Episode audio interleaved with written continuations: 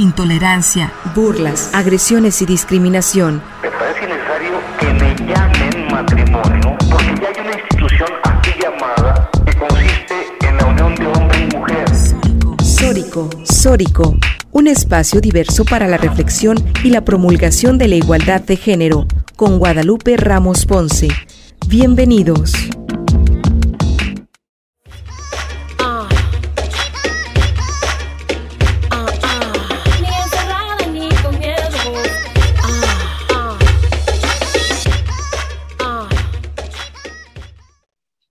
Buenas tardes tengan todas y todos quienes nos sintonizan, sobre todo a quienes nos sintonizan a través de Radio Universidad de Guadalajara por la frecuencia de 104.3 de FM en la zona metropolitana, el 107.9 de FM en Ocotlán de la Ciénega, el 104.7 de Lagos de Moreno en la región Altos Norte y el 105.5 de FM en Ameca en la región Valles. En este micrófono la saluda Aurora Natalia y les invitamos a quedarse con nosotras la siguiente hora para compartir y analizar los temas de género. Otro sábado que estamos aquí reunidas reflexionando de temas muy importantes, también está ah, nuestra productora y conductora Lucía Castillo. Lucía, buenas tardes. Hola Natalia, ¿qué tal? Un gusto saludarte en este sábado caluroso de eh, esa tarde de aquí en Radio Universidad de Guadalajara. Bienvenidas a, y bienvenidos a todos quienes nos escuchan en este programa Sórico sin género de dudas. Los invitamos a seguirnos en redes sociales. En Twitter estamos como arroba Sórico sin género, en Facebook, YouTube, Anchor, FM y Spotify. Nos encuentran como Sórico sin género de dudas para que estén pendientes de nuestros contenidos que generamos cada semana.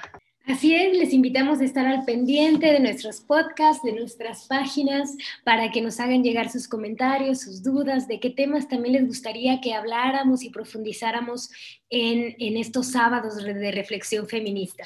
Y bueno, para eso vamos a empezar con nuestra ya eh, clásica sección de noticias de género. Y bueno, Lucía, ¿qué, ¿qué noticias nos traes el día de hoy? Mm, la primera noticia es sobre mm, sobre el caso de Félix Salgado Macedonio, esta nota la publica el diario El Economista y dice, decenas de mujeres militantes de Morena pertenecientes a la Red Feminista para la Transformación rechazaron la ratificación de Félix Salgado Macedonio como candidato a la gubernatura del estado de Guerrero y sobre quien pesan acusaciones de violación y acoso. A través de un comunicado, dice el economista, las morenistas, entre las que se incluyen legisladoras, Criticaron que las autoridades de su partido aceptaran a Salgado Macedonio como candidato a, a sabiendas de cinco denuncias de violación y abuso sexual que existen en su contra. Además de acusar al partido de simulación, ya que señalaron que Morena pasó por encima de las mujeres que han sido violentadas por ese personaje, así como de las legítimas demandas de miles de mujeres. Pues es verdaderamente indignante el caso de eh, Félix Salgado Macedonio, donde ha sido acusado por más de cinco mujeres de violación y sin embargo vemos pues el mantenimiento del pacto patriarcal, es decir, esta complicidad entre varones para cubrirse las espaldas Y, pero sin embargo, hay algo que las mujeres que ya no, no, estamos dispuestas a hacer y eso es callar, ¿no? Entonces las denuncias en su contra han sido, han llegado a niveles incluso internacionales, ¿no? En donde le piden al, directamente al presidente López Obrador que rompa el pacto patriarcal y eh, cancele esa candidatura. Y bueno, definitivamente hay que romper con estos ciclos de impunidad que siguen permeando a la sanción de la violencia en contra de las mujeres.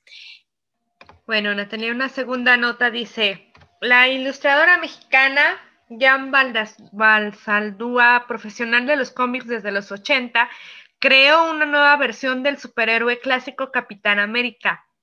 El personaje será homosexual y activista en favor de los derechos de la comunidad lésbico, gay, bisexual, transgénero, queer, intersexual, y fue instruido por Sixto Valencia, creador de Memín Penguin.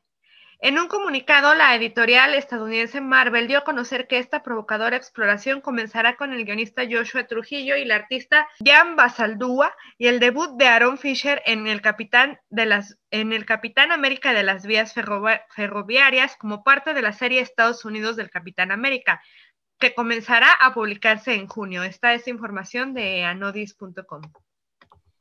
Sí, bueno, pues lo que pasa con esta historieta, pues también es algo que eh, se ve la necesidad en otras formas de representación, ¿no? O sea, cada vez necesitamos representar la diversidad de personas, ¿no? Y, bueno, justamente eso, la representación importa. Importa porque debemos de crear también eh, roles positivos, ¿no? De que hay otras maneras de vivirse eh, mujer, hombre, en la diversidad, ¿no? Y sobre todo, pues garantizar los derechos humanos de todas y de todos, y que definitivamente, pues iniciativas como estas eh, influyen a la sensibilización de la sociedad. Entonces, bueno, enhorabuena.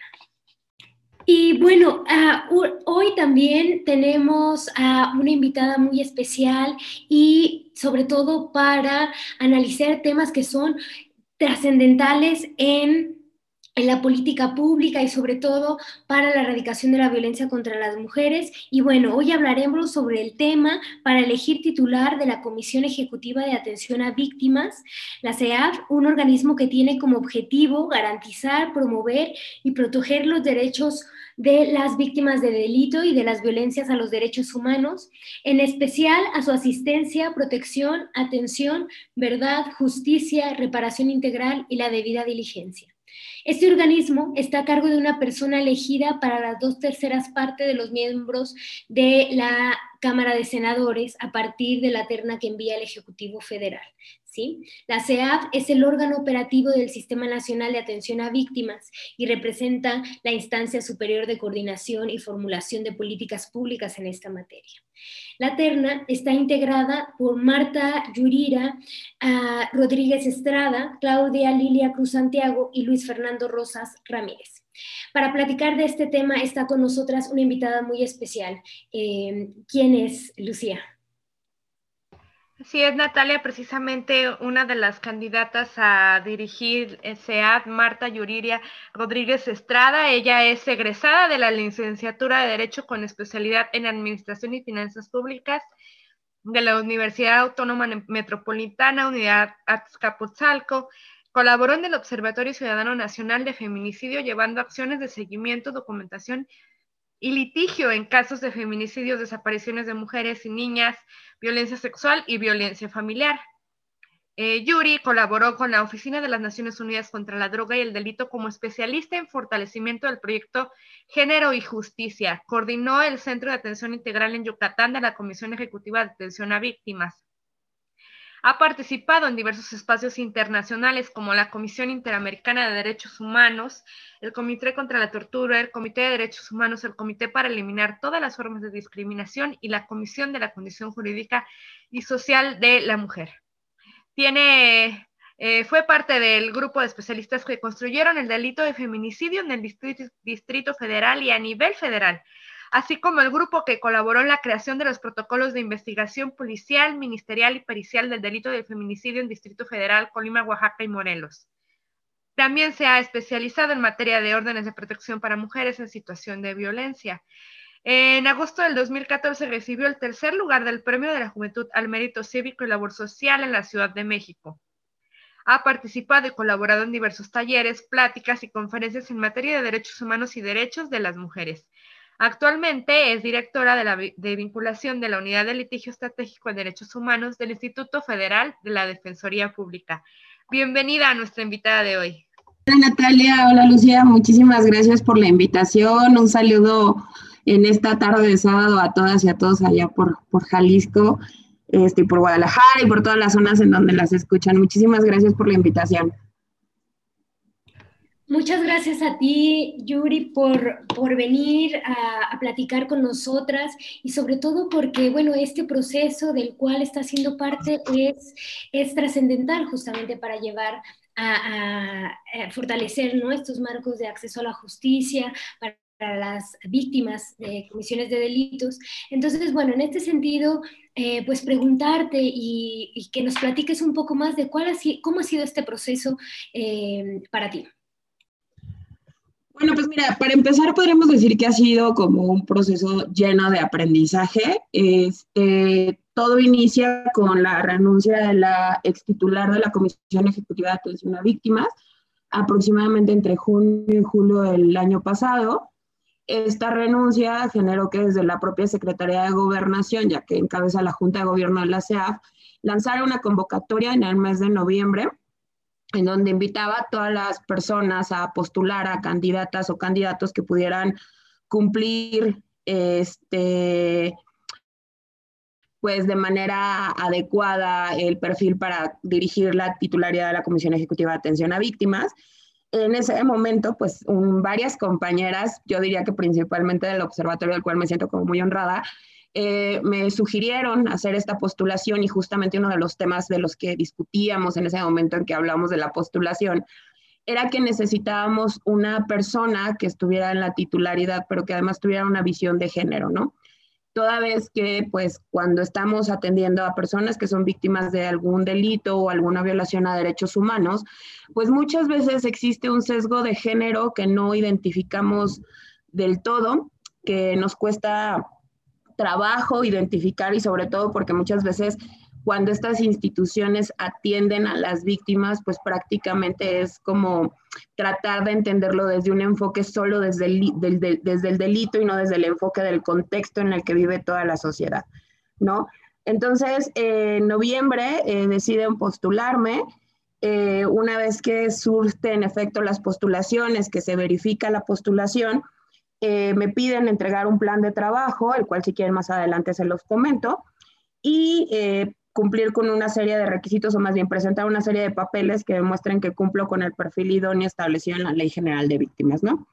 Posteriormente de eso, hacen una entrevista, es una entrevista eh, que fue transmitida por redes sociales, en donde participó personal de la Subsecretaría de Derechos Humanos y de la Asamblea Consultiva de la CEAF, este órgano último que les menciono es, está integrado principalmente por víctimas y por organizaciones de la sociedad civil como una parte representativa de, de pues, todos los movimientos que surgen a, partir de estas, de estas temáticas, ¿no?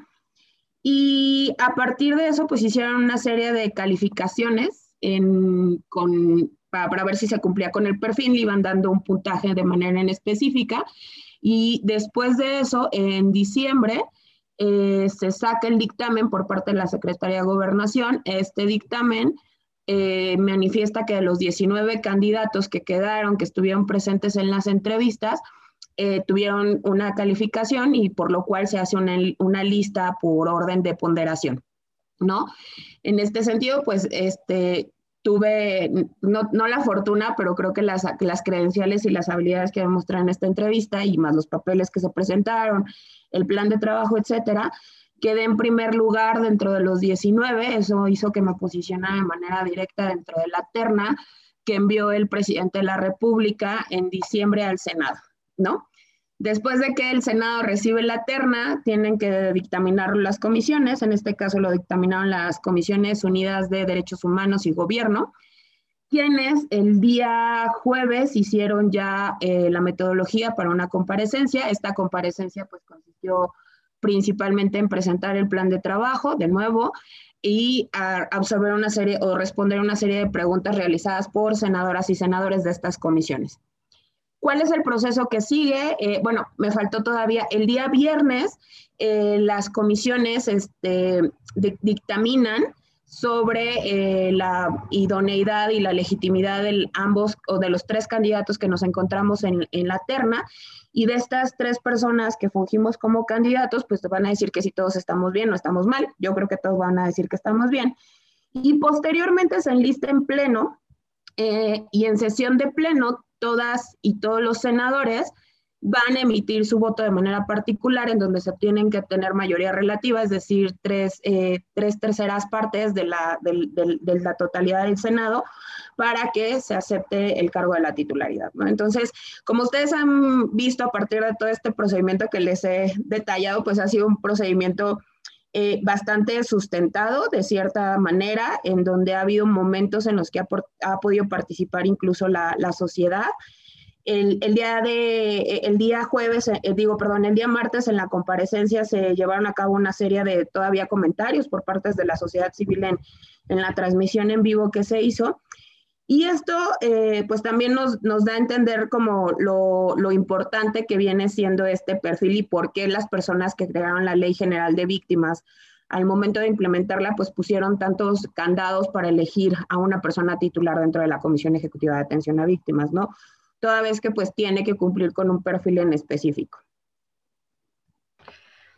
Bueno, y justamente pues esta semana tuviste tu comparecencia, la que comentabas, y dices que esta comparecencia tuvo una metodología, no es, no son preguntas al aire, hay una metodología para que comparezca cada, cada aspirante a a la titularidad del CEAP. ¿Qué temas abordaste o qué, cómo fue la comparecencia? ¿Qué fue lo que, lo que tú hablaste y cuál es el proyecto pues, que, que, tienes en caso de resultar seleccionada? Bueno, mira, eh, yo la verdad lo, lo, que platiqué en la comparecencia fue partir de un estado de arte.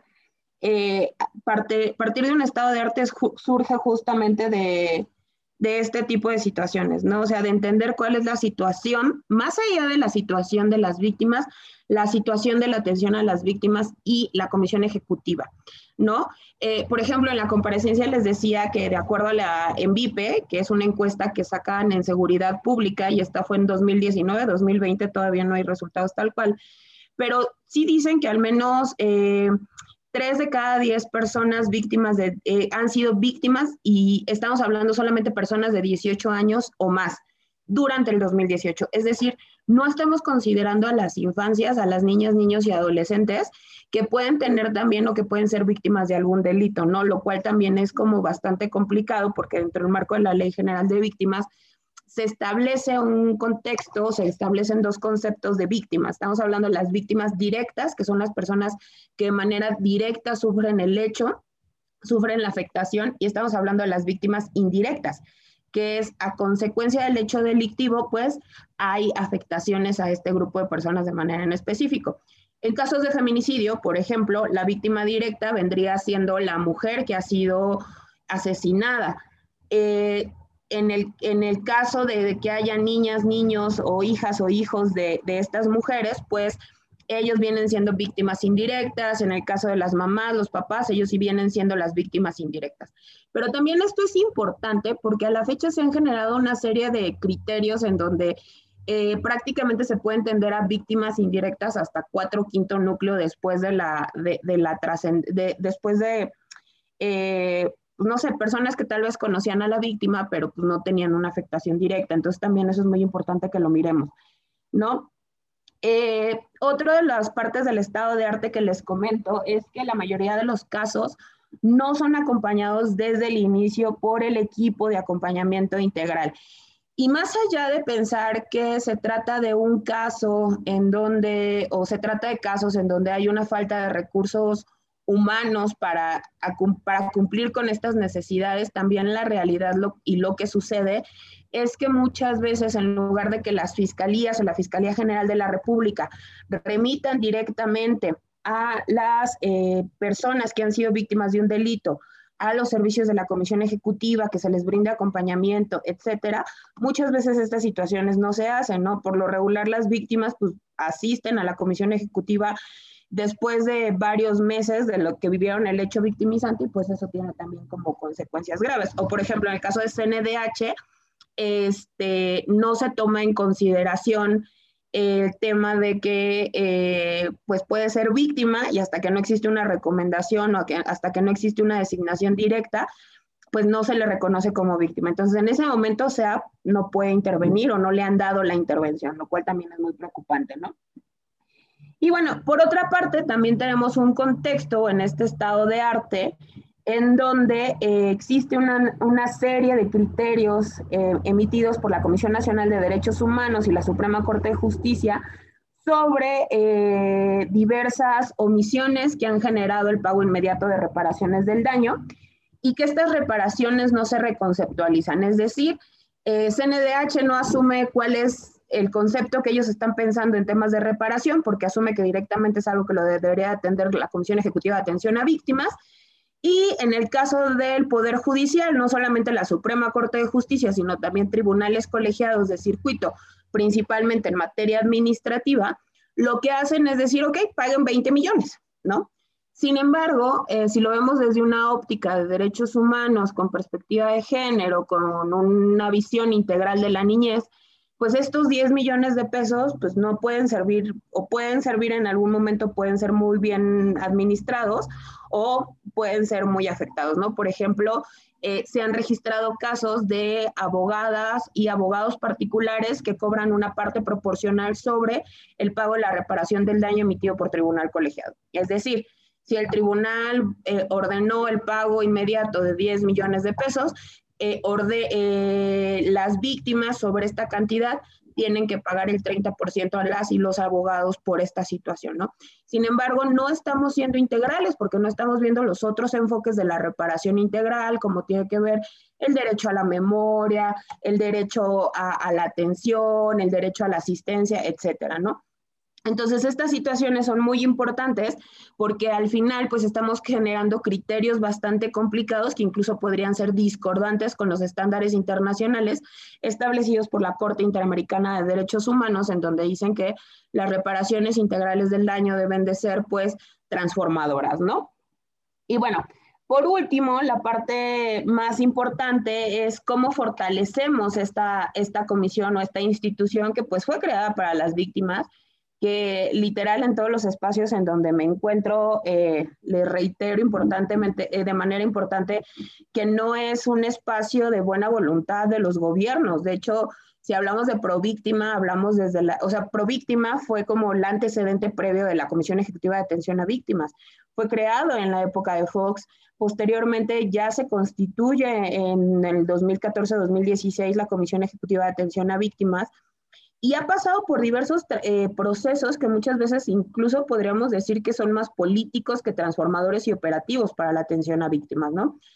Eh, pero la realidad es que esta comisión viene de una serie de recomendaciones internacionales y de obligaciones eh, establecidas al Estado mexicano por mecanismos internacionales y por tribunales internacionales, ¿no? Eh, es claro, por ejemplo, la sentencia de Rosendo Radilla, la sentencia de Campo Algodonero, establecen precedentes sobre la necesidad de contar con instancias que lleven una política de atención a víctimas, ¿no? Y se hace este tipo de menciones. Hay mecanismos internacionales de ONU que establecen también la importancia de contar como con alguien que pueda llevar con un, un eje, una política rectora en atención a las víctimas. Entonces, todos estos enfoques que se manifiestan, que se, que se desarrollan, pues no son tomados en consideración. A partir de eso, yo genero un plan de trabajo eh, que tiene cuatro ejes estratégicos muy fundamentales, muy puntuales además, como, como todo plan de trabajo, no debemos de pensar con muchas cosas imaginativas y más bien operativas, ¿no? En primer momento se plantea o se propone replantear las formas y metodologías de trabajo de la Comisión Ejecutiva de Atención a Víctimas. ¿A qué me refiero con este tipo de situaciones? Pues necesitamos saber cómo está el funcionamiento y cómo se están mirando los procesos para reducir los tiempos eh, en atención a las víctimas. Necesitamos generar convenios de colaboración a nivel nacional, internacional, estatal y municipal para generar herramientas que ayuden a resolver necesidades con las y los usuarios de la SEAD.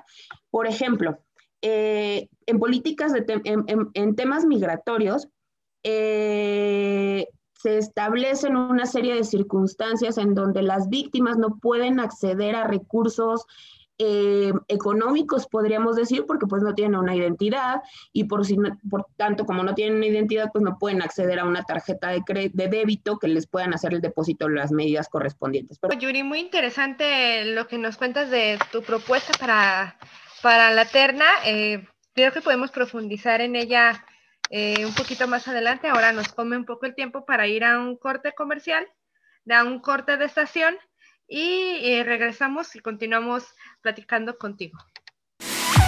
El respeto a la preferencia ajena es la paz. Sórico. Sórico. La tolerancia es relativa. Relativa. Relativa. La aceptación, la aceptación es absoluta. Sórico.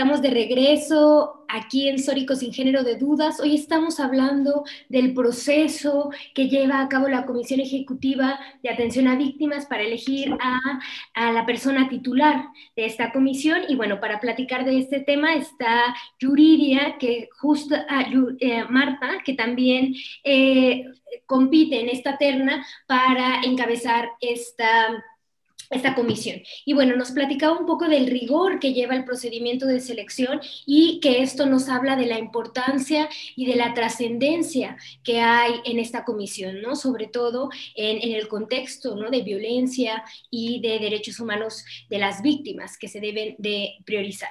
Y bueno, para esto nos estabas platicando de tu plan de trabajo y, y, bueno, también me gustaría más allá de que nos platiques el plan de trabajo, pues también como de tu perfil, a mí me llama mucho la atención eh, que tu amplio conocimiento y expertise en derechos humanos y sobre todo a niveles internacionales, como también la importancia de que sean mujeres quienes encabecen estas comisiones y no solamente mujeres, pero mujeres preparadas, eh, profesionales, con también eh, feminista, con esa perspectiva de género, de derechos humanos. Entonces, bueno, si nos puedes platicar un poco más ah, de esto. Pues muchas gracias. Este, ahora sí que muchas gracias por las flores. Yo me siento muy bien siempre en este tipo de espacios, este, porque a veces sí es bien importante la parte de, de cómo nos reconocemos y no caemos en estos, en estos síndromes de la, de la falsa impostora en donde siempre minimizamos nuestros trabajos, ¿no? Este, pues mira, justo la, experiencia que te digo, que, bueno, que comentas que, se ha ido desarrollando, que se ha ido formando a lo largo de, mi carrera, pues ha sido la, la, punta de lanza por la cual pensamos este plan de trabajo, ¿no? Eh, por ejemplo, eh, tuve la, la, gran experiencia de estar acompañando a Maricela Escobedo en su paso por la Ciudad de México si bien es cierto, sus abogadas están dentro del Centro de Justicia para las Mujeres en Chihuahua, yo tuve la oportunidad de acompañarla en Ciudad de México en algunas diligencias y muchas veces las pláticas que teníamos con ellas eran, eh, con ella era en el tema de la sensibilidad, ¿no? Y, la sensibilidad más allá justo esto de, de agarrar a la víctima, papacharla y en algunas personas dirían pobretearla, ¿no? Eh, más bien es cómo podemos tener una comunicación asertiva sobre, de ella sobre lo que entienden, ¿no? Por ejemplo, ustedes recordarán el caso de Marisela, en donde su mayor coraje era con estos jueces eh, que en un tribunal de alzada emitieron una sentencia absolutoria en contra del asesino de su hija.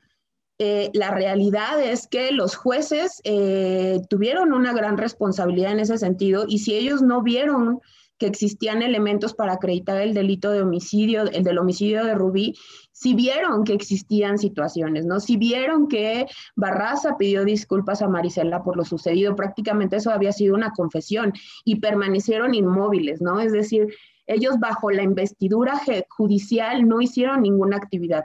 Y eso es lo que hace la perspectiva de género, eso es lo que hacemos las feministas, es lo que hacemos las mujeres que estamos defendiendo los casos es acompañando estos procesos, pero también de ver de qué manera los transformamos y cambiamos este tipo de situaciones, ¿no? Y les comentaba Marisela porque justo hace tres semanas en Guatemala se dictó sentencia en contra del asesinato de María Isabel Belis Franco, que además también es una sentencia ante la Corte Interamericana. Y cuando yo veía la audiencia y veía a la señora Rosa, la mamá de María Isabel, escuchando la sentencia, fue algo muy emblemático, pero no solamente fue emblemático, fue regresarle la humanidad a una mujer que por más de 10, casi 20 años, exigió justicia para su hija y exigió que esta verdad se manifestara, ¿no?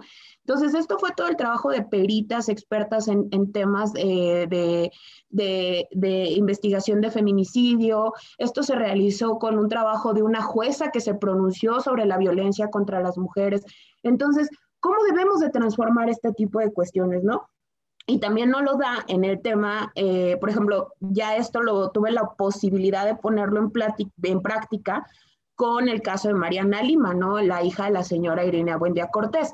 Y en el caso de, de, Mariana, pues justamente lo que decíamos era esto, o sea, es cuál es la responsabilidad de las fiscalías o de las procuradurías de realizar una investigación con perspectiva de género, cuáles son las consecuencias y cuáles son los mínimos innegociables que tenemos que mirar cuando hay una muerte violenta de una mujer, que tenemos que investigar sí o sí como feminicidio, porque si no pueden existir una serie de factores que lo pueden afectar.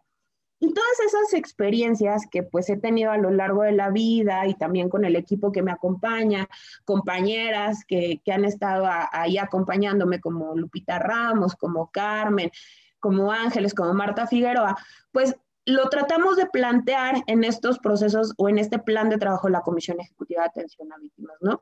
Por ejemplo, el tema de reducir eh, o replantear estas formas y metodologías de trabajo, pues no tiene que ver nada más con el tema de mover o generar nuevas estructuras. Tiene que tenemos que saber en dónde están los procedimientos y qué es lo que se está haciendo mal en los procedimientos. Una de las cosas que identifiqué, identificamos en primer manera en primer momento es que, por ejemplo, todo procedimiento tiene que ser avalado y consolidado en oficinas centrales, es decir, en la Ciudad de México, aunque las personas estén viviendo en, por ejemplo, en Guadalajara. Y todos estos procesos deben de estar por escrito y de manera física. Es decir, si lo vemos en el tema del impacto ecológico, si lo vemos en temas de acceso a la información y la tecnología, etcétera, Todas estas situaciones, pues obviamente son mucho, muy desgastantes y sumemos un contexto de violencia. Entonces, una de las ideas, pues sí es que necesitamos desarrollar estrategias en materia de, de servicios tecnológicos para eliminar este tipo de procedimientos. Por ejemplo, si ya el Poder Judicial Federal permite la notificación de acuerdos, la notificación de sentencias, todo el personal de Poder Judicial cuenta con una firma electrónica, ¿por qué dentro de la Administración Pública, exclusivamente en la Comisión Ejecutiva de Atención a Víctimas, no hemos logrado generar un, o, o actualizar estos procedimientos para hacerlos más accesibles a las víctimas, ¿no? Eh, por ejemplo, en mi paso por SEAF tuve experiencias que me compartían dentro de otros estados que para que una víctima pudiera viajar tenían que ir eh, o para pudiera trasladarse si había un requerimiento de un ministerio público. Eh, esto se tenía que hacer mediante una comisión que tenía que ir el trabajador social. Es decir, por ejemplo, las oficinas de la SEAF en Veracruz se encuentran en Jalapa para que una persona se pueda trasladar eh, y vive en Poza Rica, entonces personal de trabajo social de Jalapa tiene que trasladarse a Poza Rica para generar el procedimiento por escrito, llenarlo y mandarlo a oficinas centrales para que se haga este procedimiento. O sea, imagínense lo desgastante que es y lo que les estoy platicando, ¿no? Y, a esto sumémosle un caso, eh, en el caso en que a lo mejor la diligencia ministerial pues tiene que ver con alguna audiencia, tiene que ver con alguna vinculación a proceso y donde hay que pues justamente atender a las víctimas, ¿no? Por otra parte, también tenemos que eh, construir esquemas de acompañamiento integral y más allá de hablar solamente de modelos de atención o lineamientos de atención, sí tenemos que repensar estos esquemas de acuerdo a la complejidad de los casos. Eh, por ejemplo, la Comisión Ejecutiva de Atención a Víctimas atiende no solamente a víctimas del, delito de alto impacto, sino también a cualquier víctima del delito. Esto lo hace que cualquier situación que se encuentra prevista en el Código, en el código Penal Federal, la persona puede ser víctima del delito. Entonces, tenemos casos en donde hay responsabilidades profesionales médicas, tenemos casos en donde hay despojos, tenemos casos en donde hay fraudes y estas personas están accediendo a los servicios. Pero la realidad es que estos delitos, de cierta manera, aunque no se les niega la calidad de las víctimas a las personas, son delitos que no tienen un impacto en la sociedad en donde se tenga que tener pues, un mayor involucramiento de las instituciones, del personal que trabaja, etcétera. Entonces, sí es importante generar estos esquemas y ver la manera en que se van a atender, porque además estamos desgastando a los asesores jurídicos de una manera pues exponencial porque además los asesores jurídicos también deberían de estarse haciendo cargo de otros eh, servicios jurídicos y no solamente el acompañamiento del delito, ¿no? Entonces, esta es una de las situaciones dentro de la construcción de esquemas que se proponen en el plan de trabajo. Por otra parte, en el plan de trabajo también se propone el tema de la revisión y fortalecimiento del marco normativo de la atención a víctimas. ¿Y a esto a qué nos referimos principalmente? Bueno, en el 2017, la Ley General de Víctimas tuvo una reforma estructural, cambió totalmente la Ley General de Víctimas. Y entonces el reglamento que existe de manera actual es totalmente discordante con lo que existe actualmente en la Ley General de Víctimas. Un ejemplo les voy a decir, Cuando se crea en primer momento la Comisión Ejecutiva de Atención a Víctimas, los titulares, porque además eran titulares, estaban eh, integrados por eh, aproximadamente ocho comisionados. Es decir, había ocho comisionados que fungían como titulares y que daban instrucciones para todas partes, ¿no? Y esto lo que pasaba, pues obviamente es que todo el mundo pues jalaba como agua para su molino y hacía sus cosas, ¿no? Pero el reglamento de la ley general está operado a partir de estos ocho comisionados. Actualmente, en el 2017, se elimina la figura de los ocho comisionados, se queda solamente una persona como titular de la comisión y entonces el reglamento deja de tener operatividad. Entonces, una de las propuestas también pues es emitir estos criterios claros en los procesos que se pueden establecer en el reglamento y someter a consideración de las víctimas, los colectivos y la sociedad civil los lineamientos que se encuentran o los lineamientos que se generan y que principalmente es donde se destinan los recursos de, atención inmediata que se les proporciona a las víctimas. ¿A qué me refiero con recursos de atención inmediata? Porque además yo ya los digo de manera bien natural, pero no sé si el público pueda, pueda cacharme la idea. Por ejemplo, si una persona ha sido víctima de algún delito, eh, y necesita trasladarse a alguna parte de la República Mexicana para realizar una diligencia derivada de, este de, de ese caso en específico y no cuenta con recursos económicos para trasladarse, la Comisión Ejecutiva tiene un fondo de dinero de manera específica para gestionar ese traslado.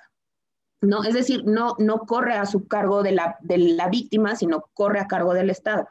Esto podría entenderse muy bien, pero a veces para las víctimas es como algo muy, muy revictimizante por todos los tiempos que tarda en llevarse, por toda la serie de requisitos que se ponen. Y que además, pues las implicaciones que tienen, ¿no? Entonces, bueno, esa es una de las cuestiones que se dan dentro de las medidas de, apoyo, ¿no? O de traslado. Hay otras medidas de apoyo, por ejemplo, eh, si la persona que, eh, si hay una persona que falleció víctima del delito, la víctima directa, o ha desaparecido y hay hijas o hijos o hay una esposa, estas personas pueden acceder a una serie de medidas de apoyo por concepto de alimentación mensual que se le otorgan a las víctimas, ¿no? Hasta un momento o hasta el momento en que deje de existir el hecho victimizante. Así se encuentra, eh, pues, plasmado, ¿no?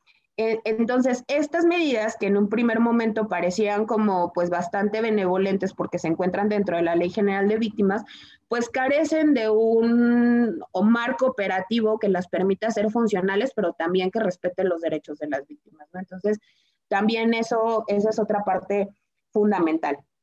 Y por último, dentro del plan de trabajo, ya nada más como justo para ir cerrando y, platicar un poquito más de, ello, es fortalecer el trabajo colaborativo en los procesos de la CEAF, ¿no? Eh, lo que yo les decía en, las reuniones que tengo en este punto, pues es generar litigios. Estamos convenciendo, estamos en un proceso o en un momento en donde la CEAF se ha dedicado a gestionar recursos, a gestionar medidas, pero no estamos generando instituciones de litigio o no estamos generando estrategias de litigio que busquen un acompañamiento integral, pero que busquen una reparación que mencione realmente quiénes son las personas que afectaron estos derechos, ¿no? Porque al final, pues pareciera que todo se le convierte al Estado y no se hace una, una responsabilidad directa hacia las personas que fueron responsables. Por ejemplo, en el tema de guerra sucia, en donde todas sabemos quiénes son las personas responsables, qué es el marco, pues eso no se puede acabar de definir porque pues, no estamos litigándolo, ¿no?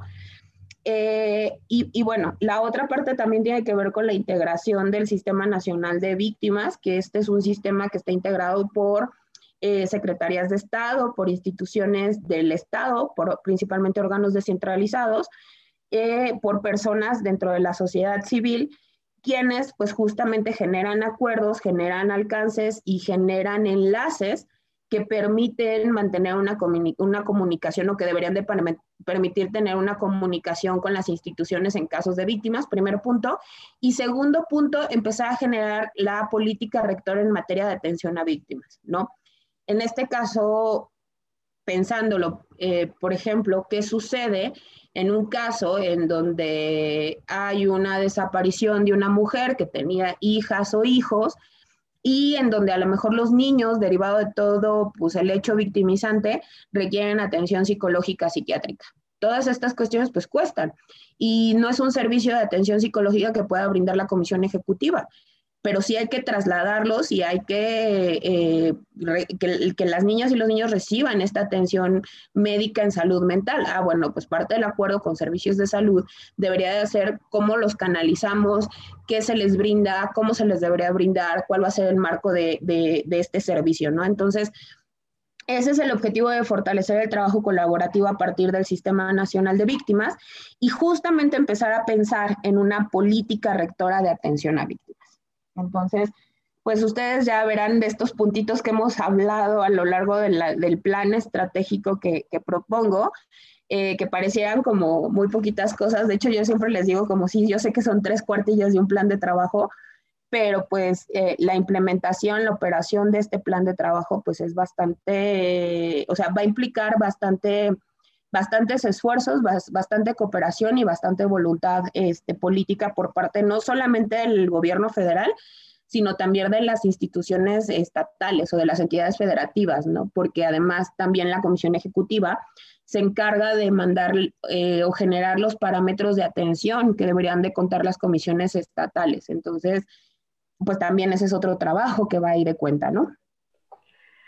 Muy interesante y amplia la información que nos brindas este día en Sórico sin género de dudas. Precisamente estamos en la recta final ya del programa, estamos con unos minutos ya en los tiempos encima de, de la radio.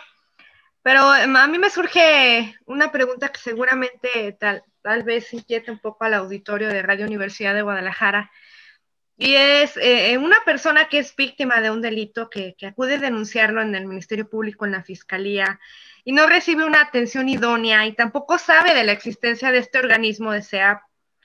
¿Cómo ha sido socializado o qué falta por hacer en ese sentido sobre, sobre todo en, en comunidades lejanas, ¿no? Donde las personas tienen un mayor desconocimiento quizá de sus derechos, de la ley, eh, y de que existe este organismo y de que se pueden acercar a los servicios de este, de este organismo. ¿Cómo se socializa eh, ese app?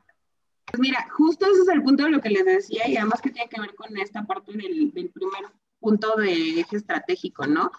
Eh, la socialización pues más bien es como por alguien les va diciendo o hasta que algún momento la víctima truena, porque eso es lo que pasa por lo regular, y de pronto pues dices que a ver cómo quieren que este, siga en esta parte de la justicia, siga viniendo audiencia, siga haciendo esto, o sea, o trabajo o me dedico a estar atrás del Ministerio Público exigiendo justicia, porque pues la, la verdad igual es la realidad que muchas personas este, en México tienen. ¿No? Entonces, eh, la, la, realidad en, en, este sentido es que pues es como de a voces en donde alguien les dice, la mayor parte o el, mayor número de, víctimas que ahorita atiende la Comisión Ejecutiva de Atención a Víctimas está integrada por colectivos de personas desaparecidas, que además pues justamente se van juntando, se van juntando y bueno, pues ahí van generando eh, estas comparticiones de viva voz, pero la realidad debería de ser es que servicios de salud, Fiscalía General de la República, servicios de desarrollo social, este, seguridad de, ya bueno, ya dije seguridad pública y otro tipo de instancias incluso la SEP, siendo sinceros, ¿no? Este, puedan conocer de los servicios que brinda la Comisión Ejecutiva de Atención a Víctimas para que en, en el momento en que tengan conocimiento de esta situación o de alguna situación, pues entonces puedan canalizar a las personas. Les cuento como justo una experiencia que tuvimos hace tiempo con, con un equipo de trabajo que estuve colaborando. Realizábamos acompañamientos con migración hace mucho tiempo porque ahora como que no los quieren permitir, pero acompañábamos a servicios migratorios a, pues ellos le llamaban como redadas, pero realmente era como brindarles información a las mujeres que estaban trabajando eh, pues en, en, estos lugares de, de, pues, diversión y de, trabajo sexual, ¿no? Eh, y una de las cosas que, que, nosotros identificamos que la mayoría de las mujeres pues eran este, extranjeras si nosotros lo vemos dentro del tema del delito establecido de manera específica, no eran víctimas de trata porque al momento de hacerles la serie de preguntas, pues la realidad es que no estaban privadas de su libertad, recibían un sueldo, o sea, incluso en la redacción para ellas eh, las personas les ayudaban, ¿no? La realidad es que sí, había un contexto ahí de tráfico y de trata de personas. Entonces, en este sentido, parte del trabajo de la Comisión Ejecutiva era brindar eh, formación al Instituto Nacional de Migración para decirle, oye, si te llega a llegar gente con estas características, pues recuerda que nosotros les podemos atender, pero también brindarle información a estas mujeres migrantes. Entonces, eso lo que sucedió es que posteriormente dos de ellas se acercaron con nosotras para eh, comentarnos ya de manera más a viva voz que pues realmente eh, estas personas las, se sentían amenazadas por estas personas porque de pronto, pues cuando ya se querían ir, les hacían referencia sobre sus hijas o hijos y dónde vivían. ¿No? Entonces, a partir de eso, pues iniciamos todo un plan de trabajo, de acompañamiento, de atención que se debería de llevar a cabo. Eso es lo que me refería desde este momento, ¿no?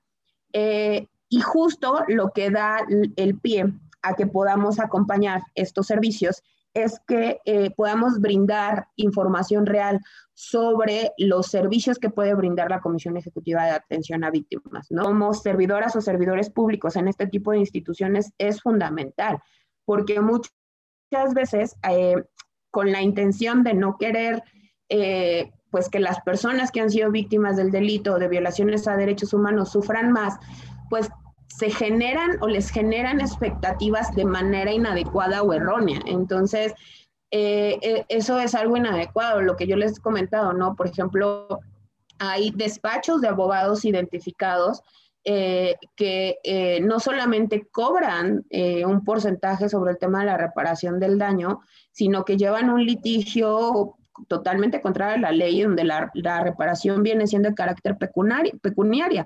Entonces, cuando ya se emite esta reparación, cuando ya se emite este pago, la víctima se encuentra en un estado de desprotección porque puede que se vaya a gastar todo el dinero en la reparación y de pronto en dos meses se da cuenta que pues, la reparación pecuniaria no, era, no lo era todo y de nuevo regresa a la Comisión Ejecutiva de Atención a Víctimas.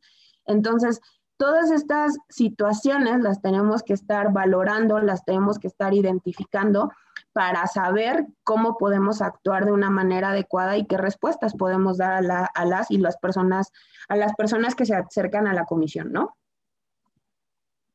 Claro, definitivamente esto que nos mencionas, pues es muy importante, nos habla de los grandes retos que se tienen en, en, temas de víctimas, de respetar y garantizar los derechos de las víctimas y sobre todo los retos que tienen pues estas estructuras como es la comisión. Y bueno, ya estamos en la parte final del programa. Un gusto de, haberte tenido aquí para platicarnos de estos temas. Y bueno, ya por último, unas palabras para que nos platiques a las personas que nos escuchan cómo podemos seguir este proceso, qué es lo que sigue y bueno, unas palabras finales de despedida. Muchísimas gracias Natalia, Lucía. Bueno, pues a mí no me queda más que agradecer este espacio. Eh, yo les invito a que estén siguiendo el, tema del proceso. Ya prácticamente está la selección por parte del Pleno.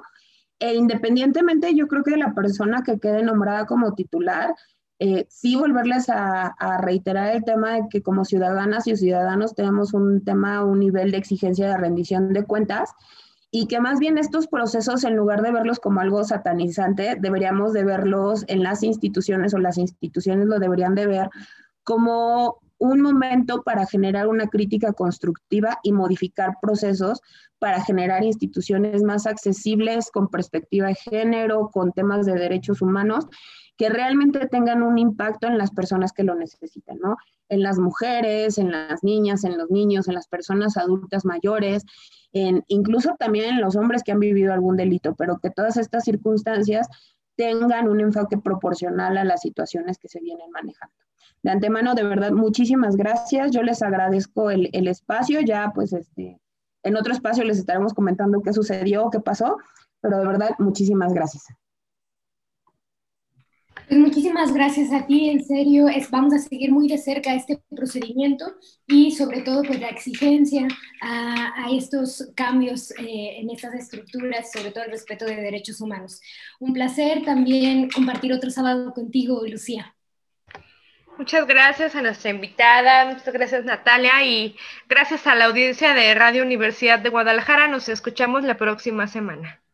Intolerancia, burlas, agresiones y discriminación. Me parece necesario que me llamen matrimonio porque ya hay una institución así llamada que consiste en la unión de hombre y mujer.